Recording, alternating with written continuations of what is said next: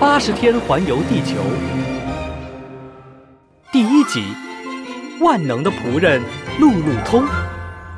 上午十一点左右，英国伦敦的一家饭馆里突然响起了热烈的掌声。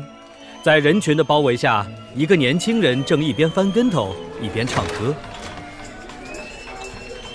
我叫路路通，翻跟头唱歌样样通。搬小丑逗你笑很轻松，消防灭火我也懂。我是万能的路路通。哇哦，他真是太厉害了！他叫路路通对吧？一个服务员打扮的小伙子竖起了大拇指。没错，他就是路路通，他太酷了。他跟我打赌，如果他向大家展示了一项绝技，我就告诉他福格先生的地址。难道他是马戏班的杂技演员？那他一定是唱歌唱的最棒的杂技演员。也许是杂技耍的最棒的歌手。路路通翻了一百个跟头才停下来，大家终于看清了他的长相。他长得胖嘟嘟的，嘴巴翘翘，圆脑袋，头发乱糟糟的，好像有一百年没有梳头了。跟他打赌的服务员赶紧走上前去。路路通，你赢了。福格先生就住在塞维勒街的白灵顿花园洋房里。不过，你着急找福格先生是有什么事吗？我听说啊，福格先生生活规律，不喜欢旅行，正是我想要的主人。我想当福格家的新仆人。路路通所说的仆人是一种专门照顾有钱人的职业。路路通之前就是一个仆人，不过他的上一任主人不但是个酒鬼，还喜欢到处乱跑，对此他感到非常不满意。当他听说生活规律、不喜欢旅行的福格先生在招聘新仆人的时候，他高兴极了，马上决定前去应聘。福格家的新仆人。好了，各位，时间紧迫，那我就先走了。说着，路路通就迫不及待地冲出了饭店。这个路路通是疯了吗？福格算什么好主人呀？他是一个非常严格的人。他的旧仆人就因为送来刮胡子的热水低了零点五度，天哪，就被开除了。哦，可怜的路路通。与此同时，白林顿花园洋房的客厅里，一位西装笔挺的绅士正坐在椅子上，眼睛眨也不眨地盯着墙上的挂钟。他看起来有四十来岁，身材高大，长相英俊。他就是这座房子的主人，富有的。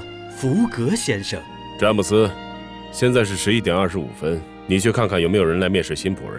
好的，先生。站在一旁的旧仆人詹姆斯答应了一声，随即走向了大门。可就在这时，大门突然被撞开了，一个胖嘟嘟的身影冲了进来。哎呀，呃，我的天哪，呃，真是对不起，呃，我是路路通，是来应聘新仆人的。呃呃，我跑得太快，刹不住脚了。啊！冲进来的正是路路通，他因为跑得太快，刹不住脚，踉踉跄跄地往前冲，直到他撞上一张桌子，这才停了下来。可是还没等他松一口气，他就发现了一件不得了的事：桌子上原本摆着一个花瓶，路路通这么一撞，花瓶顿时朝着福格先生飞了过去。我的天哪！要是花瓶砸到福格先生，我这辈子也别想当他的仆人了。路路通心里这么想着，同时双脚用力一蹬，奋不顾身地向前扑去。身体飞在半空的时候，他的两只手臂用力往前一伸，一把抓住了花瓶，随即稳稳落地。而这时候，花瓶距离福格先生的鼻子只有三厘米远。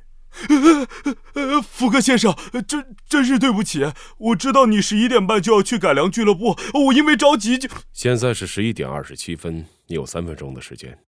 福格先生打断了路路通，他的语气非常平静，就好像刚才的花瓶危机从来没有发生过一样。三三分钟。哦哦，好的，我的名字叫若望，是个法国人，你可以叫我路路通，意思是我手脚勤快，脑子也不太笨，可以解决不少难题。路路通这个外号不错，我自认为是个诚实的人，我干过不少行业，呃，做过流浪歌手，也做过马戏班演员，还当过体育教练和消防队队长。嗯，你做过的事情还真不少。不过，我希望从今天开始可以当你的新仆人。如果你感到无聊，我还能给你唱首歌，或者翻几个跟头。哎，要不我现在就给您唱首歌吧。啦啦啦！请问现在几点了？啊？哦，路路通愣了一下，随即从怀里扯出一块大银表。呃，现在是十一点二十五分。嘿嘿，没有人的表走得比我的准。你的表慢了四分钟，请您原谅。呃，不过我觉得不可能。没关系，只要你记住所差的时间。从现在，一八七二年十月二日星期三上午十一点二十九分开始，你正式成为我的仆人了。就，就这么简单？招聘仆人本来就不是一件复杂的事，不是吗？说着，福格先生把房子的钥匙塞在路路通的手里，便起身离开屋子。福格先生的右脚朝前迈了七百五十六次，左脚朝前迈了七百五十七次之后，便来到了改良俱乐部。当他一脚跨进俱乐部大门的时候，突然看到几个慌张的身影从对面跑了过来。福格先生，福格先生，出大事了！这几个慌慌张张的身影是谁？又有什么大事发生呢？请听下一集。